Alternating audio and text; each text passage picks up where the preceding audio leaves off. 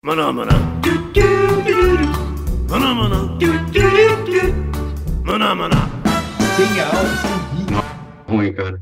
É fundamental o vídeo, gente. É uma coisa que a pessoa não pode perder, porque senão fica já há um distanciamento, um distanciamento. Se não olhar isso, há um distanciamento, há uma máscara que você só consegue agora entender a expressão através do olhar. Olha como mudou tudo. E daí não quer falar com vídeo, quer falar só com áudio. Gente, não. Olá, meu nome é Hulk Janelli, sou professor universitário, design de produtos, sócio criativo da Atom Studios e bem-vindos a mais podcast. Hoje eu vou falar com essa figuraça, eu falo que ele é um mago do design, o camaleão.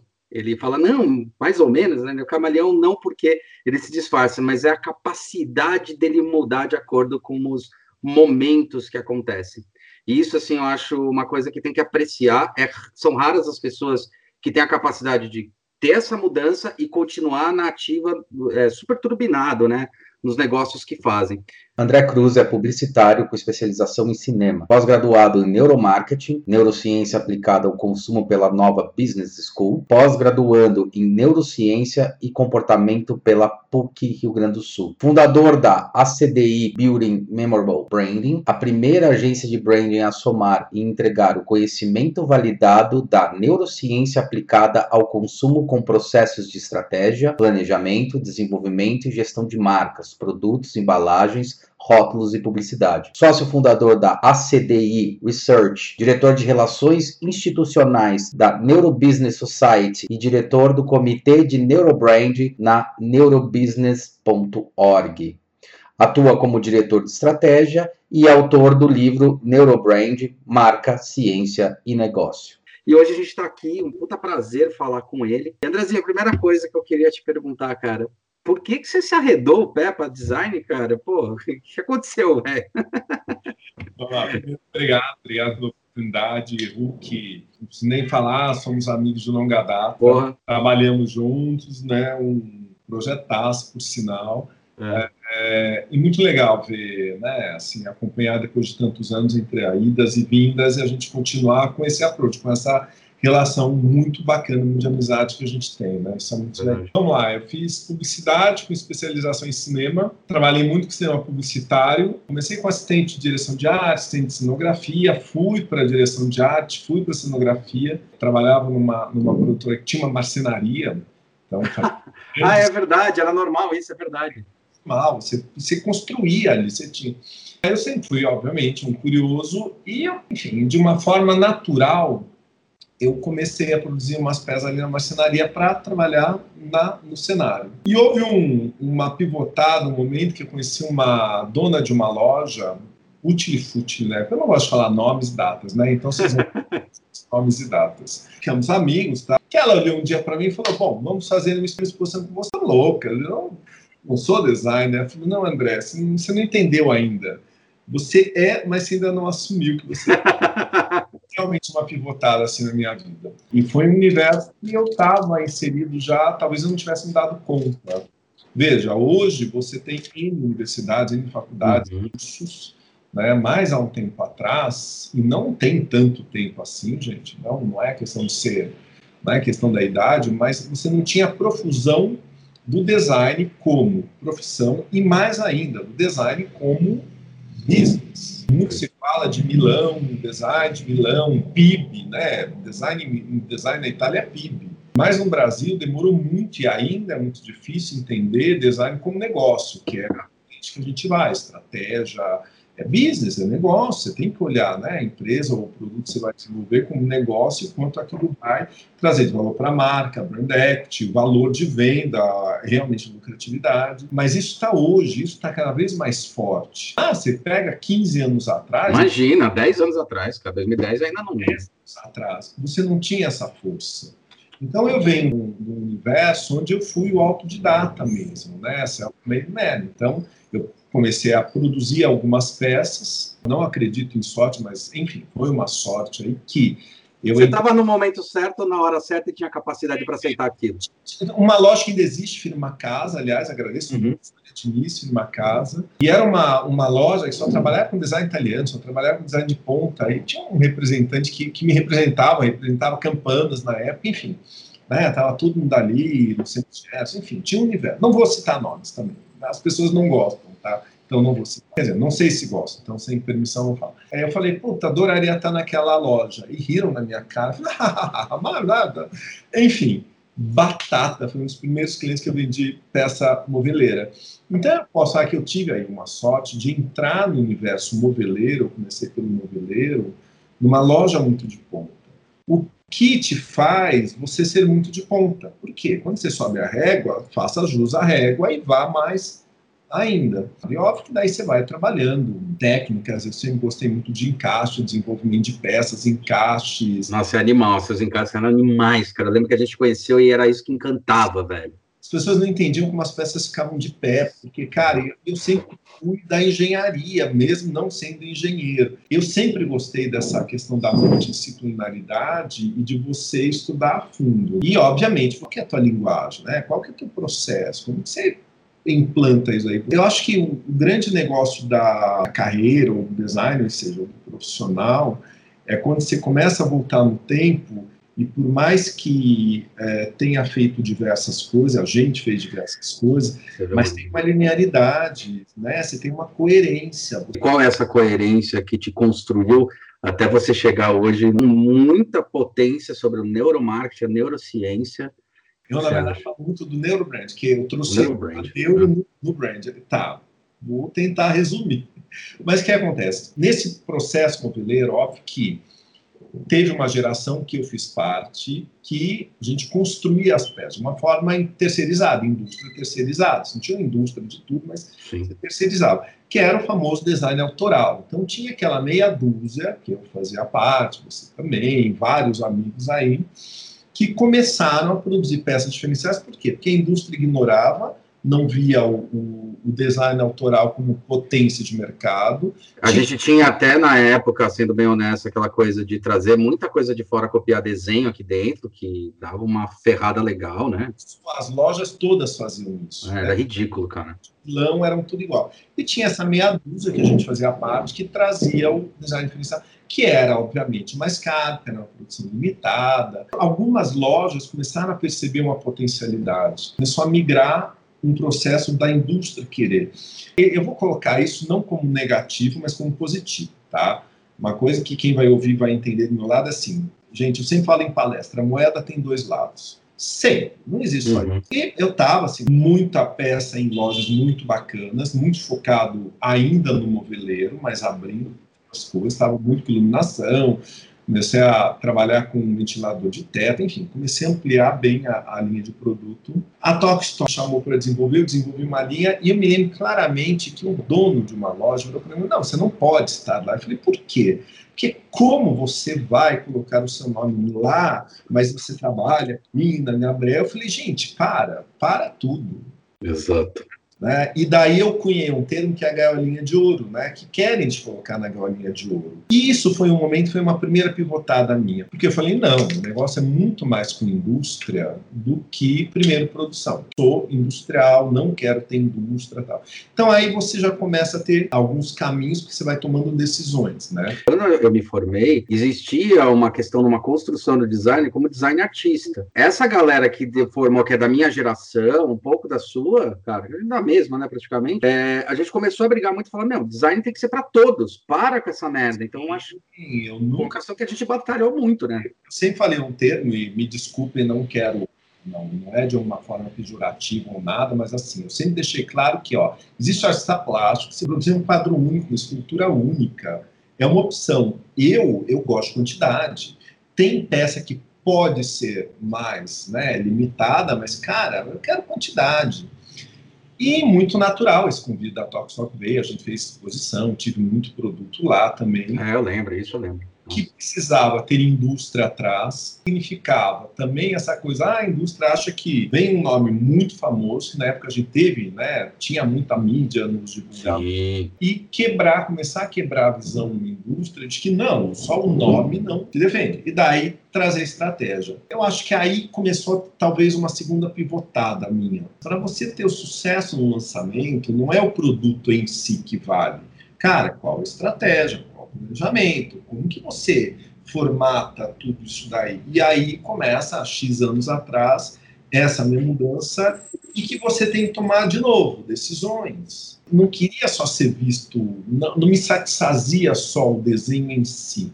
Uhum. O processo, para mim, era muito mais interessante. Como você cria uma estratégia para lançar? Que mercado você quer pegar? Qual tarde você vai atingir? Como que é a percepção? Com, com que consumidor você está falando? E, cara, você pode ter um produto que vai vender muito, um produto que vai vender menos, participar de feira. E a minha visão sempre foi macro. Minha visão sempre foi olhar o todo. E a possibilidade de trabalhar com indústria, então, modeleira, uh, iluminação, ventilador de teto, fizemos colheitadeira, uhum. produto infantil, muito neopan, chupeta, mamadeira, enfim a, a indústria ela te dá uma visão que é muito rica. Veja, isso lá atrás ainda era muito novo. Não, cara, era muito. Por quê? Porque a visão não era, de novo, o design como negócio. Uhum. Então, o design entrou, assim, na, minha carreira é, de uma forma muito, muito natural e, obviamente, que eu peguei e aproveitei essas oportunidades, mas também comecei a entender e falar, não, pera, não é só aqui, que eu imagino é muito mais. Que inteligência está atrás disso? Como que você posiciona um produto, uma categoria no mercado? Como isso é percepcionado? Como isso vai ser percebido também por um determinado comportamento? E óbvio que daí vem toda uma trajetória. Né? A CDI hoje é uma agência de branding. Nós trouxemos a neurociência aplicada ao consumo. Hoje a gente pode falar que nós somos a primeira a implantar e aplicar. Sim. A gente está com os cases saindo agora no mercado super legais de lab, comprovação. Mais do que isso é processo, né? Daí cada agência tem o seu processo, constrói esse processo com. A gente teve nos últimos anos da carreira, na verdade, te solidifica para você não só ter experiência, expertise naquele determinado segmento, mas como que você constrói o negócio? Você solidifica isso? Aonde você quer chegar? Enfim, você cria essa base. Mas uma coisa que eu sempre achei muito legal, que você sempre se mostrou nesse ponto, é que essa história de cada agência ela ter uma dinâmica própria, criar um próprio sistema para construção. Mas é engraçado que você sempre foi muito claro, quando eu falo dessa história do camaleão, brincando até lá no começo, é que foi sempre tão claro que existia um método, uma metodologia, uma coisa que você conseguia implementar e criar essa lógica, que você nunca, em nenhum momento, mostrou que assim, ai, ah, eu venho beber design thinking, eu venho beber de tal coisa, eu venho beber de tal coisa. Não, na verdade, você era um cara que estudava as melhores posições de cada estratégia dessa e falava onde eu posso aplicar no meu modelo de negócio para que seja efetivo e eficiente para os meus clientes. Eu vou te falar uma coisa. Ah, vem design thinking, ah, vem isso, isso, vem aquilo. Gente, é o seguinte, lindo. Eu não estou criticando a ferramenta, as ferramentas são ótimas. Mas ferramenta é uma coisa. Outra coisa é o processo que você tem para se chegar a determinado objetivo ou resultado. Perfeito. Essa ferramenta, ela pode entrar num determinado momento ou não. O que acontece, que daí vem o modismo, a ferramenta, e a ferramenta é a salvação. Não, a ferramenta não é a salvação. É, eu, eu, acho que você deve concordar de certa forma. Eu sempre começo qualquer coisa design. Cara, primeira coisa, design tem que na metodologia, é. é forma de pensar. Então, o que tem lá dentro que eu posso aproveitar, beleza. Então, se você veio aqui para saber A, B, C passos, não é comigo, esquece. Não, e uma coisa interessante, thinking. Então, vai lá na IDO, pega o princípio da IDO, a, a, a década que eles implantaram essa forma de se pensar design, e olha ela hoje. E daí você me fala se é só isso que existe lá. Analisa o que era antes, onde ela surge, com quem surge, como essa marca que criou tudo isso trabalha hoje, e você vai entender que tem um processo, uma estratégia, tem uma construção. E não porque não existe uma solução única. Uhum. Hoje muito se fala em ah, marca humana, né? O UI, né? é, não vou ser crítico nem não crítico, mas, gente, vamos ser sinceros. Já que você falou que aqui pode falar, é, vamos ser bem sinceros. Gente, são pessoas trabalhando em um lugar, são pessoas vendendo para alguém, que são pessoas que compram, que revendem para alguém, que são pessoas Cara, nós estamos falando de comportamento, ponto final, acabou. Então, Exato. e o que eu acho interessante de falar da Marco Mani, comportamento não é sexo, idade, raça, credo, cor, é comportamento de consumo naquele determinado momento. E cada pessoa pode ter mais de um comportamento, inclusive no mesmo dia. Estou numa quarentena, engordei, então estou no momento que eu quero perder, eu vou comprar esse tipo de adoçante, eu quero voltar a correr, vou comprar não sei o que. Gente, comportamento que vai ter uma conexão emocional, ou seja, comportamental naquele determinado momento. É como falar, por exemplo, um dia sem carne. Isso não significa que a pessoa é vegana, que é vegetariana, nada. É um dia sem carne, não significa mais nada aquele dia, aquele comportamento que a pessoa não quer por N motivos. Como nosso comportamento muda, nada mais natural que a marca ela também seja mais volátil. O, o branding dela, o branding dela está muito claro. Ela tem uma linha, ela tem ali um ela tem um algo. Propósito. Né? Mas ele não é imutável, ele não é duro e ele não é para sempre. Porque se você está falando com alguém, gente, veja, ao universo hoje de veganos, vegetarianos, ao universo de carro elétrico. Gente, você está falando com um comportamento de consumo que naquele determinado estágio, naquele momento, naquele período, ele quer algo que ele acredita ou que representa, eu falo está, não é, está naquele momento. Isso que é a agência de brand. Daí eu vou explicar por que a neurociência. Porque trabalhar a marca, seja posicionamento de produto, reposicionamento de categoria, seja trabalhar a marca como todo, seja fazer a gestão, gente, essa é a beleza. Você, você não consegue trabalhar se você não tiver sólido todos os conhecimentos do que é uma construção de marca. Então, códigos, é muita pesquisa, decode, que, a gente, que códigos são esses do consumidor que você precisa decodificar para traduzir. Nosso tripé é estratégia, planejamento e design. Sem estratégia, não chega a lugar nenhum. Depois disso é que vem todo o universo identitário, visual, verbal, sonoro, tátil, só depois de você ter entendido muita pesquisa, decodificado isso daí, decodificar o do consumidor. Recodificar e ressignificar, né? E estratégia. Daí você vem Kotler, você vem Acker, cara, uhum. grandes. Daí você vem com planejamento. Aí, gente, você sabe como essa marca tem que ser percebida.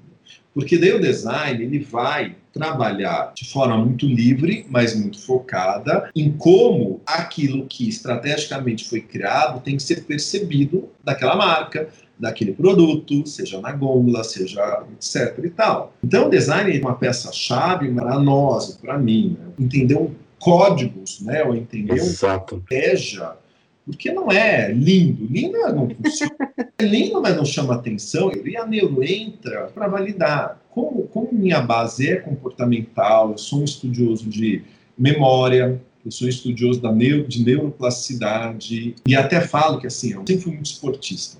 Uhum. Cinco anos atrás, eu fiz uma cirurgia né, no tornozelo, que era uma coisa muito simples, era tirar um ossinho. Seis meses depois da cirurgia, ao invés de eu estar voltando a correr, eu estava com dores absurdas. Demorei um ano para entender que sofri um erro médico, um médico seccionou parcial um tendão. Bom, enfim, olha que maluco isso daí. Daí você começa a entender, e quando eu fui numa médica, uma médica que eu falo que foi iluminada assim, ela falou, ó, Vamos entender um pouco mais a fundo. Cara, você sempre foi muito do esporte. E eu fui sempre a vida inteira. Sim, sim. Você sempre teve uma sobrecarga de serotonina, neuroadrenalina, e, e, e ela começou a me dar o um universo todo dos neurotransmissores que, por fazer muito esporte, ter uma alimentação, o que acontece? Quando você para no esporte, você para de liberar alguns neurotransmissores. E os efeitos de tudo isso. Enfim. Que legal. Quando ela me mostrou esse universo, eu entendi o universo da química do organismo. Eu já, já estudava um pouco isso, que eu sempre gostei, já tinha um pé ali, só que eu entendi comigo.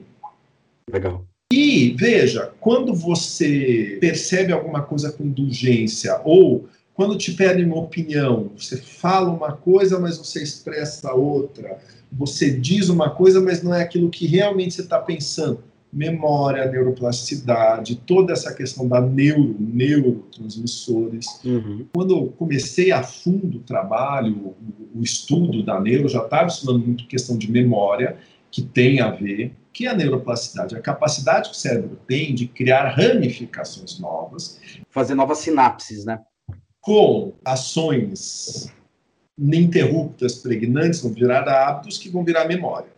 Parece aquele livro é, O Poder do Hábito, né? Meio por ali, assim. Ah, sim, isso daí.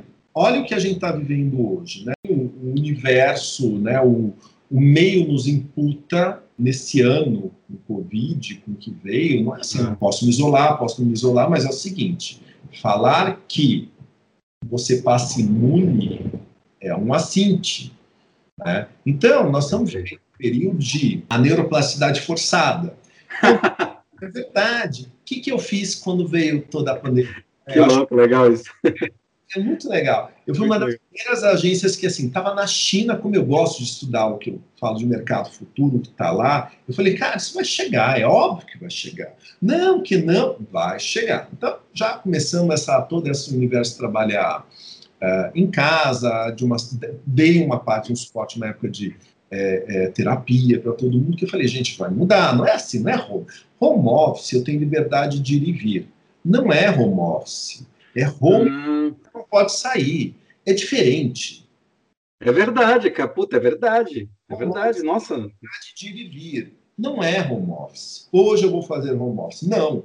Eu vou trabalhar a semana em casa inteira porque a gente está fechada, ponto final, acabou. É diferente. Nossa, é verdade. Olha isso na nossa memória, olha isso na nossa percepção. Então, o que eu fiz? Manter hábito. Então, eu continuei acordando, eu acordo 5 e 10 da manhã. Né? Então, eu continuo acordando 5 e 10 da manhã, não fazia ginástica fora, baixei o aplicativo, comecei a fazer ginástica. Eu perdi 10 quilos nessa, nessa quarentena. Nossa, eu ganhei 10. Aí você toma banho, me trocava, perfume, chinelo, bermuda, jamais. Me trocava, só não punha sapato, sapato, um tênis tal. Tomava café Daí fazia assim, bom, agora vamos para a agência. Clique e vinha X passos para a sala. Ter um computador na sala significa que tua mente pode ser non-stop. E chega às 7, 8 da noite, eu faço assim, clique, sair da agência. Até posso continuar na frente do computador, mas eu não estou mais na agência. É, isso é muito complicado. O momento do clique. Mas, gente, é regrado eu nunca entendi, e alguns amigos estão nesse looping de ou entrar em looping de Netflix, ou isso, ou aquilo, ou horários malucos de trabalho. Eu nunca entendi isso, porque eu falei, gente, a linha de raciocínio. Essa memória que nós estamos criando. Hum, ah, vai dar merda lá na frente. Você não apaga a memória, você sobrescreve uma memória. O problema é que você só pode sobrescrever uma memória uma memória positiva ou negativa. Essa correlação com o desenvolvimento de produto, colocar um produto na gôndola, percepção de uma nova categoria de um produto no mercado, como uma marca é percebida ou não, tudo que a gente trabalha na, na CDI, brand, tem a ver com memória, memória de marca. Tem a ver com a neuro, porque qual é a percepção e a neuro, no nosso caso, ela valida um processo. Desenvolvemos né, muita pesquisa, você não vende uma única fonte, você bate várias fontes, tira a média de lá, depois você tem que ter média de tudo. Daí você tem uma validação. A neuro fala muito que, se não é testável, não faz parte da ciência. O caminho que nós somos foi para testá-lo. Tanto que nós, tem, é, nós temos vários aplicativos e vários programas que a gente valida, o code, uh, óbvio que eu posso entrar em lab também com iTrack, mas a gente usa várias métricas e várias nós desenvolvemos. Gente, se não é testável, não faz parte da ciência. Não é uma crítica, nada, mas, gente, vai, neuro isso, neuro aquilo, fica no teórico, teórico, teórico. Nós somos da prática. Exato. Se não é testável, não é ciência, é teoria. Então, grande parte do que se fala não é testável. E como você testa? Você tem várias plataformas, você tem vários sistemas. Óbvio que você tem que ter neuro. Né? A gente tem uma, parceria, uma parceria com o neuro bem... Fudida. Tá. Pode falar. É, por quê? Porque o grande segredo também é como você decodifica. Mas o segredo é, também não adianta ser um neuro que não tem uma visão de marca. Então é juntar a nossa visão, branding, estratégia, junto com essa visão, e daí você consegue e tirar, né, extrair o que se considera melhor. De novo, uma visão da agência. Uma, uma que se considera relevante para aquilo que você quer, quer desenvolver. Quando você vai aplicando né, vários, por exemplo, eu posso consolidar a percepção em gôndola, é, a gente está fazendo lançamento de várias categorias, né? enfim, projeto grande que tem a ver com. Não posso falar.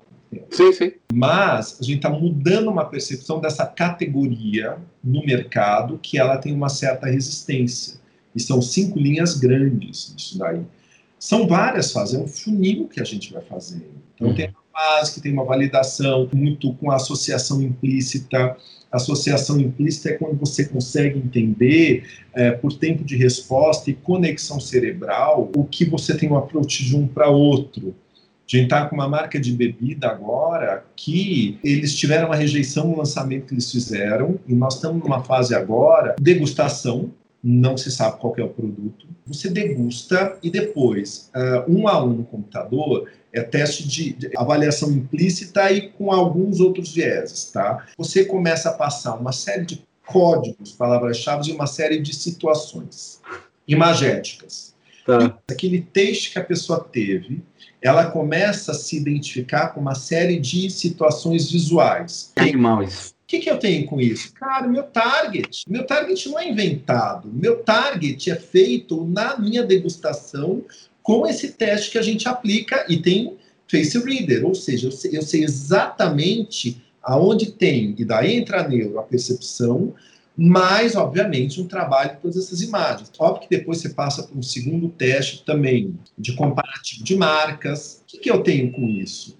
Literal target que o marketing precisa trabalhar. Só que não é que eu acho que tem que ir para lá, eu não acho mais nada. Gente, o, o, esse texto, sem saber da marca, se identificou com esse universo imagético, eu crio um look and feel, tá aqui o teu target. Animal, cara. Então, eu estou falando de branding, eu estou falando de estratégia e eu estou falando de design o tempo inteiro. Sim. Que a Neuro entrou para a gente para começar também nos dar não só oportunidade de negócio, mas para validar e começar a sair de um achismo. Você pode ir para. Você falou de lançamento, posicionamento, qualidade, visual, que a pessoa realmente vai entender. Rótulo. Então, tá. Então, você, esse mesmo grupo para essa bebida ele entra na segunda fase desse, dessas questões códigos e imagens, que eu já consigo determinar target no que enfim, eu consigo determinar, ó, é aqui que você tem que falar, esse é o universo do teu público. Óbvio que daí você consegue identificar, então, aonde numa gôndola ele tem que estar ou não, inclusive como tem que ser a tua campanha, e a gente vai para uma terceira fase, que daí sim, você mostra qual que é o produto e similares. E daí eu entro exatamente nisso. Então, pera lá. Então, aquilo que eu degustei, aquilo que eu percebi, ó, é inconsciente, não necessariamente a pessoa tem essa linha de raciocínio, mas a gente. Não, nunca tem, nunca tem.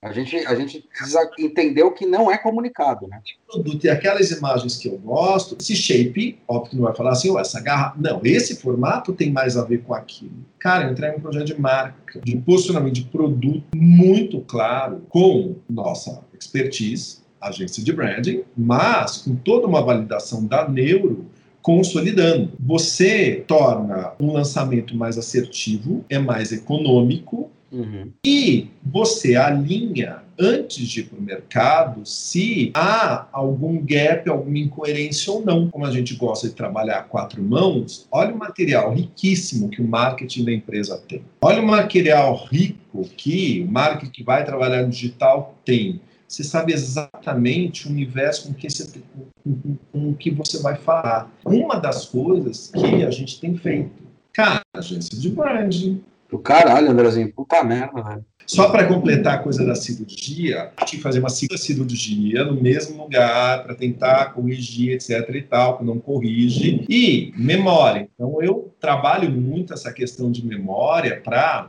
tirar dor, então, a neuro ela entrou na minha vida de uma forma muito, vamos falar assim, dolorida. Então, a minha base de entendimento é comportamental, o negócio é entender comportamento mesmo das pessoas. Você pode ter o cara que vai comprar o iPhone, o cara ali que mora num lugar muito simples, o cara é de 70 anos e os dois é. são adictos. E aí, é legal você estar tá falando isso, porque uma coisa que eu fico batendo de frente é, é isso acontece na faculdade, isso é uma crítica. Falo para os meus alunos e faço essa crítica. Ainda está se ensinando, falando assim, qual é o público-alvo? Ah, classe C de tanta idade, tanta coisa. Fala, galera, para com isso, né? É ridículo, né? Kotler já desmontou isso há muito tempo, vocês ainda estão falando disso? É sério?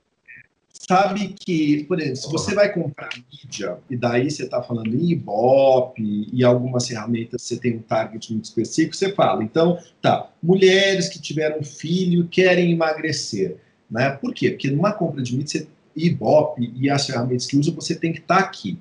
Só que quando nós estamos falando em, em, marca, gente, não é bem assim. Né? Então, a mulher que quer filho, quer veja que também a mulher que teve filho, que quer emagrecer. Se ela é classe A, B, C, D, vou te falar que ela não tem um comportamento muito parecido. O que, que ela vai querer consumir? Ou seja, então o que, que você precisa mostrar nesse consumo? Mas tem um detalhe muito importante que eu vou falar e falo mesmo, que é o seguinte: Bato, sou uma agência de brand, não sou, com todo respeito, uma agência de publicidade. Por quê? Uhum. Porque, cara, no brand, eu preciso ir lá na, na veia de onde sai tudo, de onde nasce tudo e trazer essa verdade. Eu não chego nisso daqui e vou florear algo que não existe. Não é Perfeito. é mas é, são jobs distintos. Também não estou falando que o outro floreia e não traz uma verdade. Cada vez mais as agências de brand, de publicidade, elas têm, estão permeando. Vai existir um terceiro nome que ainda não existe, é escritório de design, é agência de brand, é agência... Da... Cara, tem um terceiro nome aí que não existe. Neurobrand, gente, Neurobrand. É.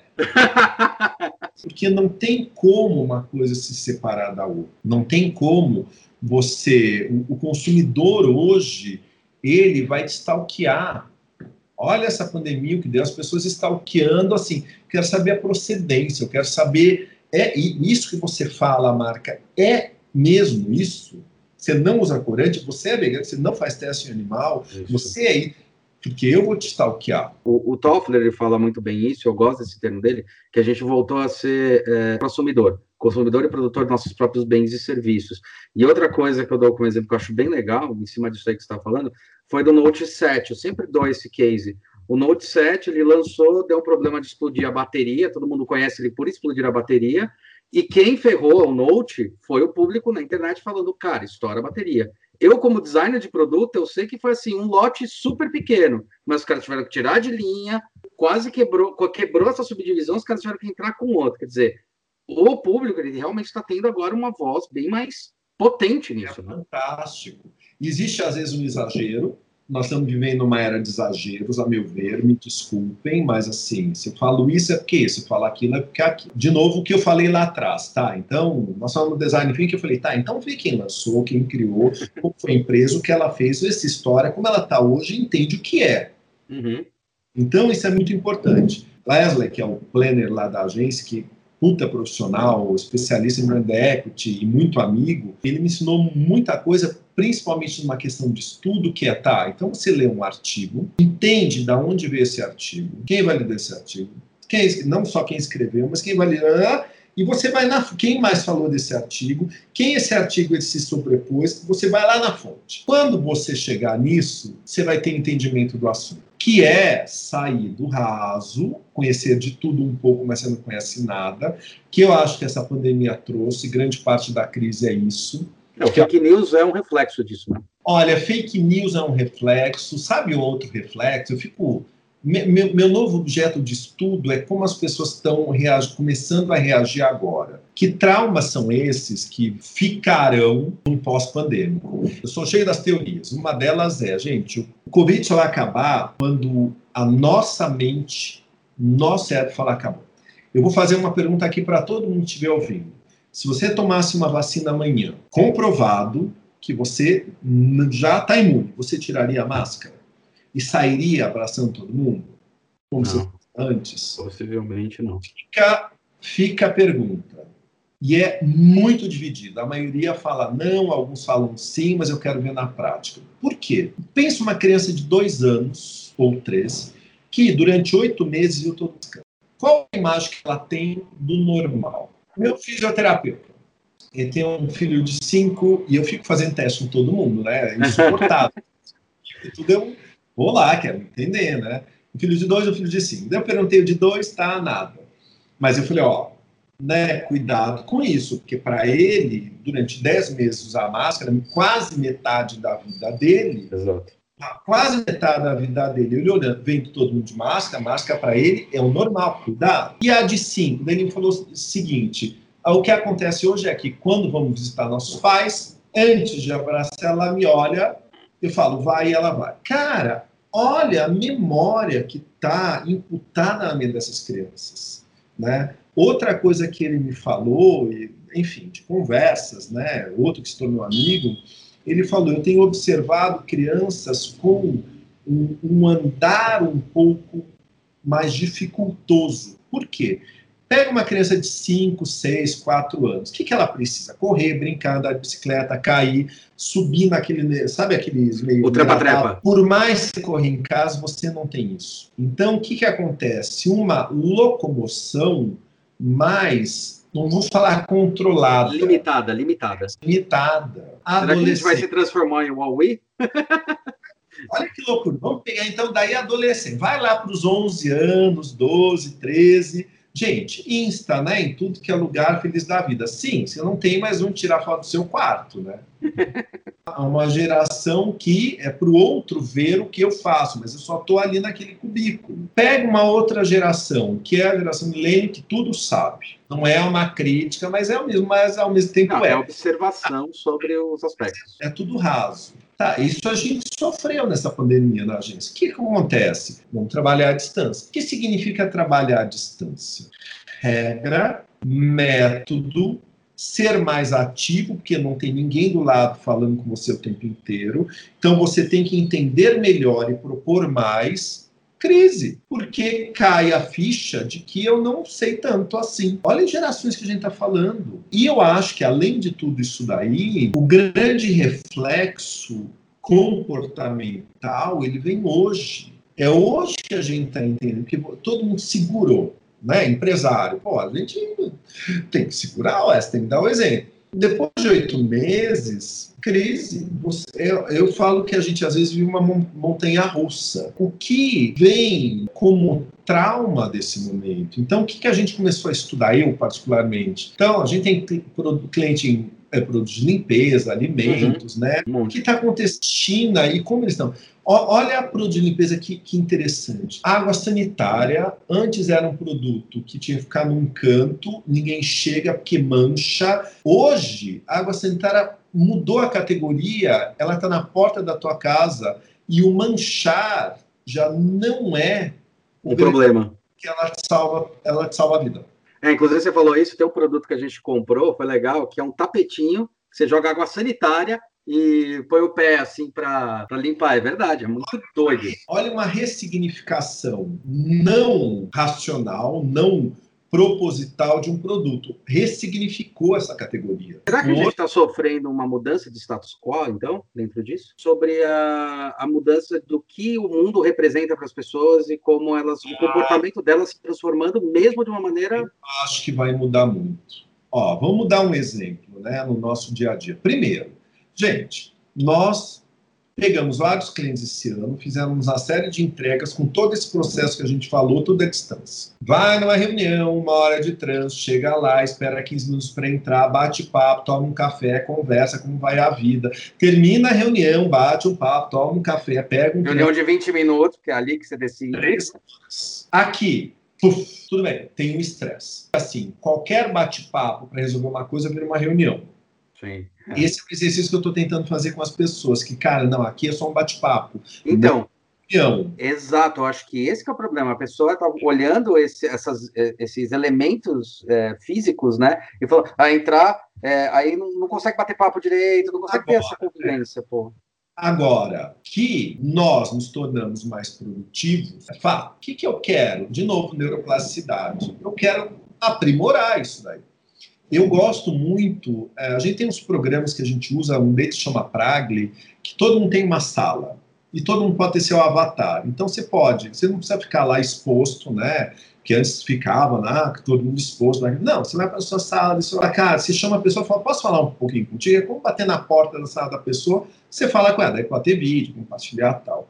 Que deixou mais, mais ameno. Eu gosto de todo dia bater um papo com as pessoas com vídeo. Tem um ou outro que não gosta de abrir vídeo, mas você tem que respeitar nesse momento. Mas por quê? Justamente para não perder essa humanidade. Uh, a gente voltou há uns um mês e meio, uma vez por semana na agência, há um mês duas, e agora eu retrocedi tudo, não tem mais. Agora a gente está uma vez por semana e parcial. Porque tem pessoas que pediram muito para voltar e agora elas não querem de jeito nenhum tem que respeitar, porque, como você falou, é um momento de pânico de cada um. Agora, se vai mudar, como você falou, vai, vai. Vai, eu quero, eu quero ir cinco vezes por semana na agência, nem eu quero. Não. Porque eu quero pelo menos um dia home que eu produzo muito mais. Agora, precisa do contato também, pô, a gente está trabalhando em estratégia, design, tem que ter percepção. Às vezes uma coisa leva a outra. É fundamental. Eu detesto falar com outra pessoa sem vídeo. Só para vocês saberem, eu, eu nós reiniciamos uma coisa que estava tava gravando, mas eu não estava vendo o vídeo dele. Reiniciamos por quê? Olhar o olho da pessoa. Outra coisa interessante, veja, máscara, né? O que antes era uma percepção, ó, decodificação facial, né? Que você sabia se a pessoa estava rindo, estava alegre, virou aqui. Olha uma potencialidade para o universo de cosméticos por sinal, como as indústrias entenderam esse comportamento e estão fazendo bom uso desse comportamento. Sim. Bom, hoje você começa a decodificar mais as pessoas pela sobrancelha, pelo olhar, pela voz novas conexões também. De repente, vem vacina, que vai demorar, vem tudo, e de novo, afirmo, afirmo aqui, né? Mesmo com vacina, só acaba quando nós decidirmos que acaba. Isso é comportamento humano. Como tudo isso vai mudar na nossa vida? E daí comecei a estudar muito questão da origem, né? Então, desde Nerdental, Homo sapiens sapiens, a sair, surgimento, saída dele da África e para o resto do mundo, enfim, eu tenho estudado bastante isso porque, veja, nós temos um, um DNA que é um DNA ancestral. Sim. Essa proteção, esse medo ou o amargo que você tudo isso está lá explicado no universo da evolução do ser humano. É, tanto que o ser humano não teve a capacidade de transformar o que a gente era na época do Homo sapiens. Não teve a transformação ainda biológica. A gente ainda tem as mesmas percepções corpóreas e percepções do espaço do mesmo jeito.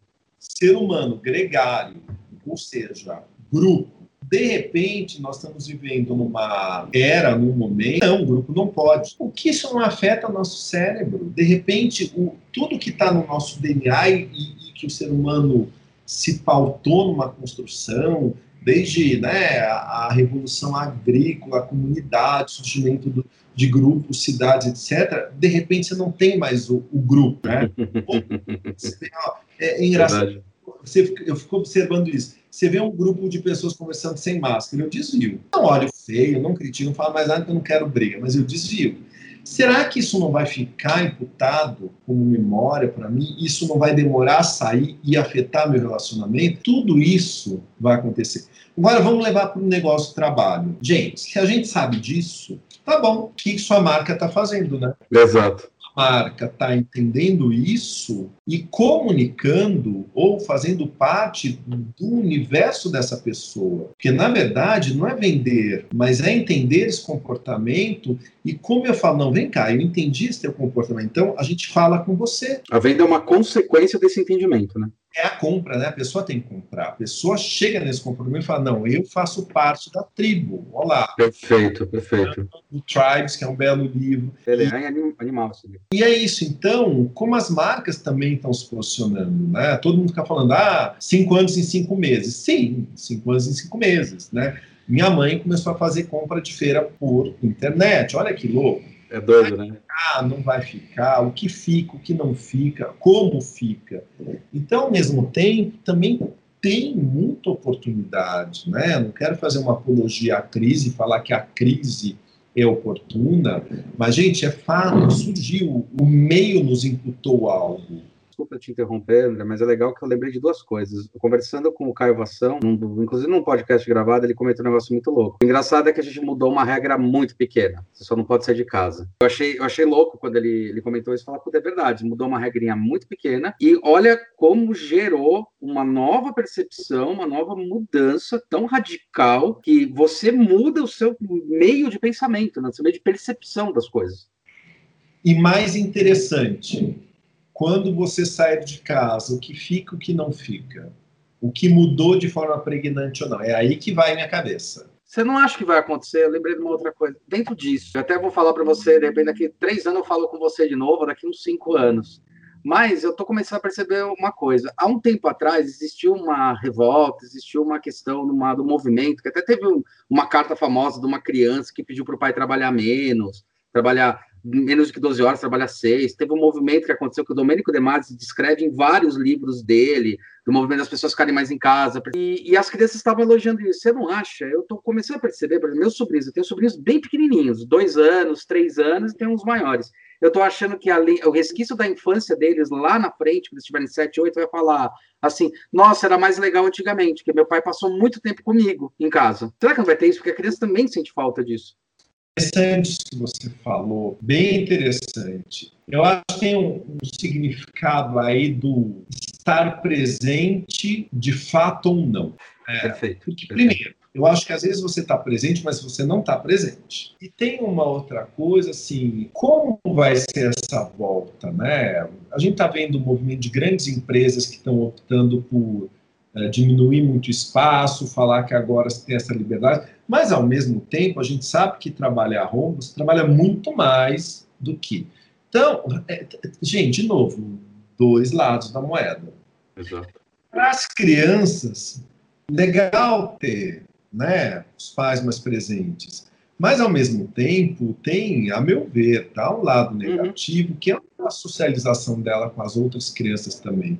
Perfeito. Então, eu acho que o ser humano ele vai passar por um período de uma readaptação, como as marcas estão passando e como elas vão passar de uma forma mais frequente agora, uma readaptação. Veja, os primeiros dias que eu comecei a sair pós, né, assim, não pós-pandemia, mas falei, não, gente, pelo menos uma. Comecei a dar uma volta na quadra. Falei, cara, vai devagar, porque se você quer voltar uma vez por semana para a agência ali na frente, não é assim, ah, eu vou lá na agência. Não, porque mudou tudo. Você entra em pânico. É. Então, como você se readapta num novo movimento. Mas eu acho que tem uma coisa que é isso que, que a gente está falando: é se estar presente, estar presente é muito fácil. É, tá bom, então vamos conversar. Não tem vídeo e eu fico fazendo outras coisas, batendo papo com você. Eu não estou presente, apesar de eu estar presente, falando com você, não estou. Que é um vídeo aqui, estão lendo olhos. Então, o momento é aqui, é desse podcast. Isso é estar presente. E eu acho que talvez traga uma nova significância, né? Porque eu posso estar posso ter menos tempo com meu filho, meu familiar, mas quando eu, quando eu tiver, eu, eu realmente estou ali valorizando aquele momento. Ah, eu acho que vai ter tanta mudança, Hulk, assim, de novo eu peço desculpas nisso que eu falo, mas eu sei que tem traumas, sei que não tá fácil, não tá fácil, tem uma série de coisas que virão, traumas que vão ficar, traumas novos que surgirão, mas, gente, ao mesmo tempo, tem um, um outro lado de oportunidades inimaginável. Eu sinto que o ser humano está olhando mais para o outro. Né? Ah, mas olha para o outro, porque se o outro se ferrar, vai acontecer uma revolução. Gente, blá, blá, blá. Sempre tem os dois lados. Mas não importa. Você começa a olhar mais o outro, se preocupar mais com o outro. Está tá surgindo um olhar diferente. A porta que cada um vai abrir e entrar, ela vai ser muito pessoal, gente. Vai acabar, vai mudar o mundo para melhor. Ah, não, um shit, né, gente? Vamos é, ser é, sinceros. É, é, é, ser humano, tem gente boa, tem gente má, e pronto, final acabou. Isso não muda. É como é se fosse um degrau, né? Numa pirâmide, a pirâmide muda, né? O degrau muda, mas você não muda o ser humano se ele tem uma índole X ou índole Y. Mas comportamentalmente, ah, eu acho que como comportamento, a gente está tendo N oportunidades. cursos online, nunca vi tanta gente estudando como Sim, sim, sim. Né? Eu também estou percebendo isso, é verdade eu nunca vi tanta gente em pânico, porque cada vez mais. Gente, é fato, né? A gente trabalha com estratégia há muito tempo. Que faz marketing, faz aqui, aqui de novo, né, querido? Mas não tem estratégia. E nesse momento, gente, é aqui ou ali. Por quê? Você viu a marca, então a marca precisa estratégia. E também uma incapacidade de, de muitos profissionais que não estavam acostumados ou lidando com isso diretamente, que Perfeito. tem. A gente também, eu, você, eu, Sim. se confrontando com coisas novas que tem que saber lidar e tem que ir atrás para lidar com isso daí. Isso eu acho particularmente uma das belezas, se há uma beleza nessa loucura toda, porque é uma loucura, é o ser humano entender que gente, eu preciso me mexer. Ponto final, acabou. E eu preciso me mexer para melhor. como eu posso melhorar, o que eu preciso melhorar eu comigo mesmo e, obviamente, eu com o outro. E eu acho que quando você está nessa base, o reflexo para trabalho, reflexo para marca, reflexo para uma série de coisas muda. A gente está à procura de um design gráfico pleno, né? E tava, tava meio difícil encontrar. O que, que a gente percebeu? Alguns simplesmente chutaram, saíram da área porque não aguentaram, ou descansaram. Você tem de tudo. A gente tá tendo relatos muito malucos, assim, resolvi mudar de área, agora eu faço isso, não, cansei. Uns aguentam uma pressão de você estar tá mais encolhido, outros não aguentam. É verdade, é verdade. É. Ser obrigado a olhar para você mesmo o tempo inteiro não é fácil olhar para você. Mesmo. Não, é, tanto que os psicólogos, muita gente está falando, né, que estuda mais essa área da, da, do comportamento humano, dessas coisas, fala justamente isso. A maior dificuldade que está ocorrendo, por isso que está tendo um número de divórcios, é olhar para você mesmo e se aceitar, porque agora não tem como você fugir. Não. Você vai olhar para um lado e vai bater de cara com o espelho, vai olhar na frente e vai bater de cara com a sua imagem no computador. Então, como é que você vai trabalhar você mesmo? E esse comportamento está é, é, tá sendo introspectivo, de certa forma, né?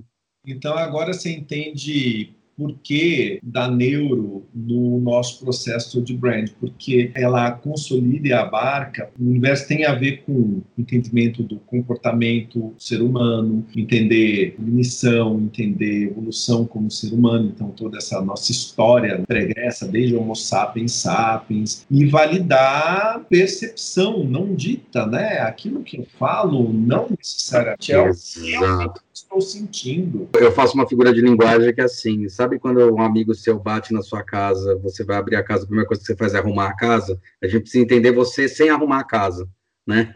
Naquela bagunça. Eu, uma coisa que eu quero deixar aqui no podcast que eu sempre falo é que eu não acho que a pandemia vem de todo mal. Uma coisa que eu dou como exemplo para a empresa ou para as pessoas. Tá vendo tudo isso que está acontecendo? Que você mudou só uma regrinha do jogo. Eu gostei muito dessa lógica de mudar só uma regrinha, só ficar em casa, só isso. Eu acho que isso daí é um cenário de inovação. Eu falo muito isso para os meus, meus pais. Falo, isso que está acontecendo é inovação. Esse incômodo é o incômodo que você vai sentir na sua empresa. Então se prepara, porque isso vai gerar coisas boas. É isso daí. Mas é isso que você tem que perceber. Agora, é fácil? Não. E daí vem a neuroplasticidade. Gente, Exato. não é fácil criar novos hábitos. Eh, novas ramificações, elas vêm de frequência para daí virar um hábito. Gente, memória de marca, né? Neuroplasticidade e memória são dois assuntos que eu sou fascinado, estudo há um tempão, o que nos faz ser o que somos como ser humano, gente, né? Exato. né? Se não tivéssemos memória, não, não teríamos storytelling, seria uma série de coisas retalhadas, sem nexo algum. Exato. Que memória é essa? Que memória afetiva é essa? Que memória eu vou levar disso tudo? E principal, se eu preciso transformar, e por, por, isso que eu falei memória, gente, então que eu veja isso como algo bacana, benéfico, por quê? Se eu tiver que me transformar, e porque eu tenho, porque eu não queria, né? Memória. Então, a memória de inovação, a memória de transformação é de dor.